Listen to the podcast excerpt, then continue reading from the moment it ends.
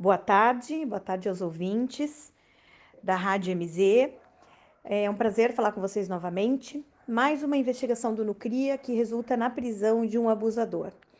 Nesse caso, a vítima, uma menininha de apenas 4 anos de idade, teria relatado à mãe que numa manhã, assim que o namorado da mãe teria acordado e se levantado para trabalhar, ele teria oferecido a ela um doce, um leite condensado, no seu dedo. Desta forma, ele aguçou o paladar desta criança e aproveitou dessa situação para fazer com que a criança experimentasse novamente esse doce, só que agora na parte genital desse homem.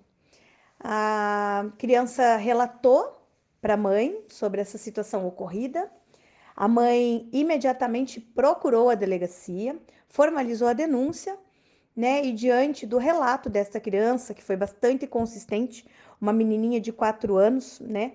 Não teria como inventar uma história dessa. Então, realmente, ela relatou algo que ela que efetivamente ela vivenciou.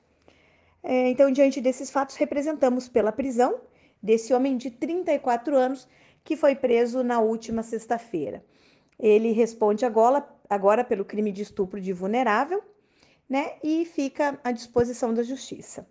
É, eu faço um alerta nesses casos, né? As pessoas, os adultos, têm a sua liberdade, né? Liberdade para manter qualquer relacionamento, mas é muito importante que você sempre, como mãe, como pai, você fique atento aos seus filhos, né? Procure dar uma atenção maior quando você inicia um relacionamento é muito difícil, sim, evitar o abuso sexual, mas a gente pode é, ter algumas atitudes no intuito de tentar impedir que isso continue. E foi isso que essa mãe fez.